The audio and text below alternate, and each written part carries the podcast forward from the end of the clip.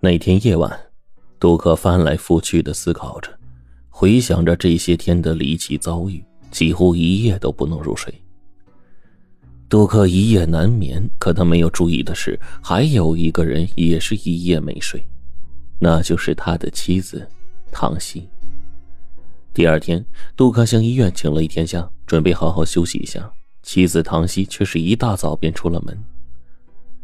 面对空空的房子，杜克怎么也平静不下心绪，总是觉得有什么事情要发生。这么一想，杜克的神经又紧张起来。他干脆放弃了休息，直奔医院。他要用工作来忘掉不安和恐惧。医院像往常一样平静。突然，杜克的目光被一个熟悉的背影吸引了过去，他不禁一愣。明明说今天单位要开会，他怎么又会来医院呢？而且看上去是那么匆忙，难道他有什么事情瞒着自己？晚上回到家，唐熙已经准备好了晚饭。杜克望着忙前忙后的妻子，装作漫不经心的问道：“今天的会开的怎么样啊？”唐喜一愣，支支吾吾的说：“啊啊，还行，挺挺顺利的。”但是他看到妻子眼神之中藏不住的慌乱，他的心又是猛地一紧。吃完晚饭，杜克心事重重的把唐西叫到阳台上，然后开门见山的就问：“你今天没去开会吧？说实话，你到医院干嘛去了？你是不是有事情瞒着我？”唐西一愣，看着杜克怀疑的神情，他突然委屈的哭了起来：“没错，我是有事情瞒着你。”你知道吗？我查出了尿毒症，我不想让你们担心，我不想离开你和孩子呀。唐西这话呀，犹如晴天霹雳，震得杜克几乎是绝倒了。真是屋漏偏逢连夜雨啊！接二连三的不幸彻底把杜克给击垮了，他绝望的望着妻子，欲哭无泪。这天晚上，杜克躺在床上翻来覆去的睡不着，他放不下妻子，也舍不得女儿。假如妻子和自己都不在了，女儿怎么办呢？那一夜，杜克又失眠了。第二天，杜克一脸疲惫的走进病房，欧阳震天一眼就察觉出了杜克的反常，他警觉的问道：“杜先生，发生什么事了吗？”杜克凄然微笑道：“欧阳先生，一切都很顺利，相信不久啊，您就可以病愈出院了。”欧阳震天笑了笑说：“杜医生，我今年已经五十八了，早就过了该知天命的年纪。你愿意听听我的故事吗？”听欧阳震天要讲自己的故事，杜克觉得非常的诧异，但还是点了点头。欧阳震天看了他一眼，紧接着说：“几十年前呢，我讨过饭，后来为了生存，狠心离家出走，扛过沙包，当过小工，卖过报纸，贩过假烟，还因此在监狱里吃了三个月的苦啊！在监狱中呢，我心灰意冷，也曾想过死。我把牙刷头磨得锋利，然后只要把它往嗓子口一扎。”我就可以解脱了，但是我没有，我辛苦打拼，直到五十岁，才成就了现在呀。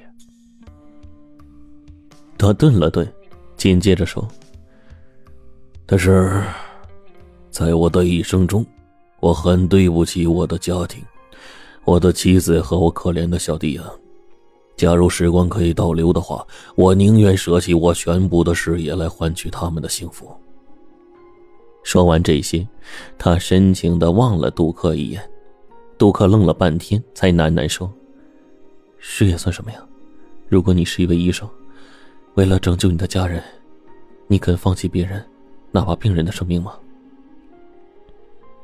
欧阳震天一愣：“杜克医生，你在说什么？”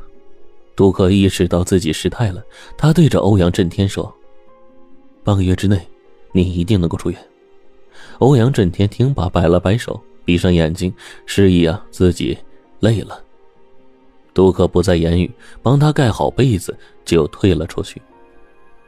出了欧阳震天的病房，杜克冷静的回味了一下欧阳震天的话，突然有所觉悟，自己不该坐以待毙的，不该向命运屈服。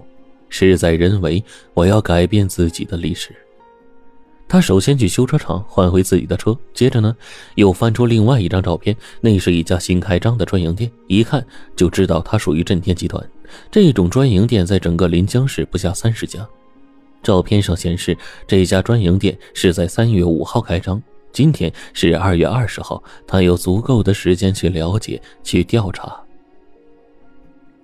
时间很快又过去三天，这一天。杜克像往常一样打开电视机，碰巧电视台里正播报当天的新闻。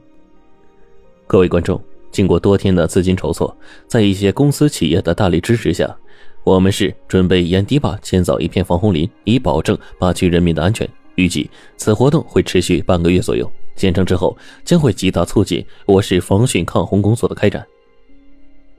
杜克一下子就惊呆了。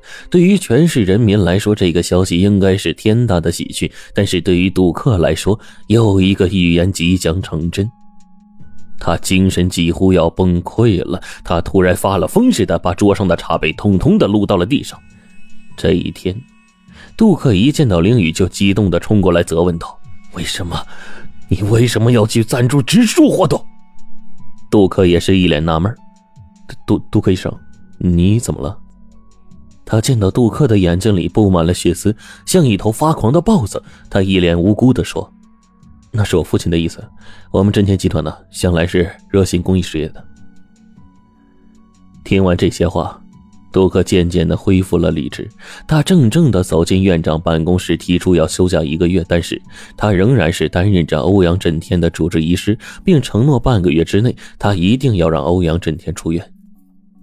接下来的几天，杜克除了每天定时来医院看望欧阳震天之外，其他时间都躲在自己书房。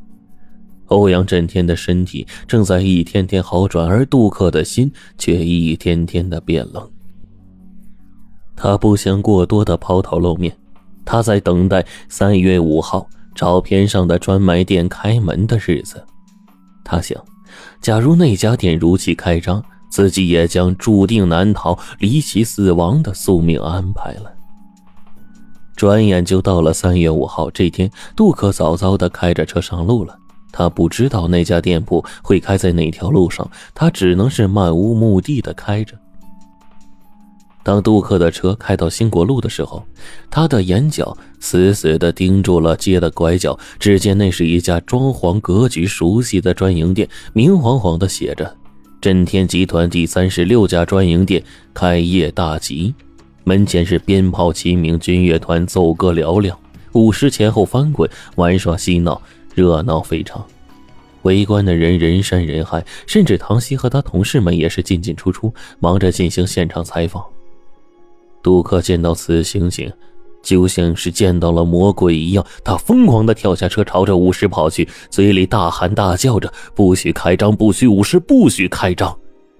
很快，几个壮汉就拦住了他。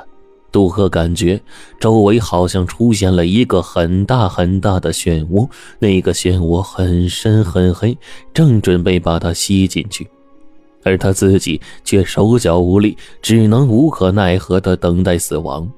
他终于两眼一黑，晕了过去。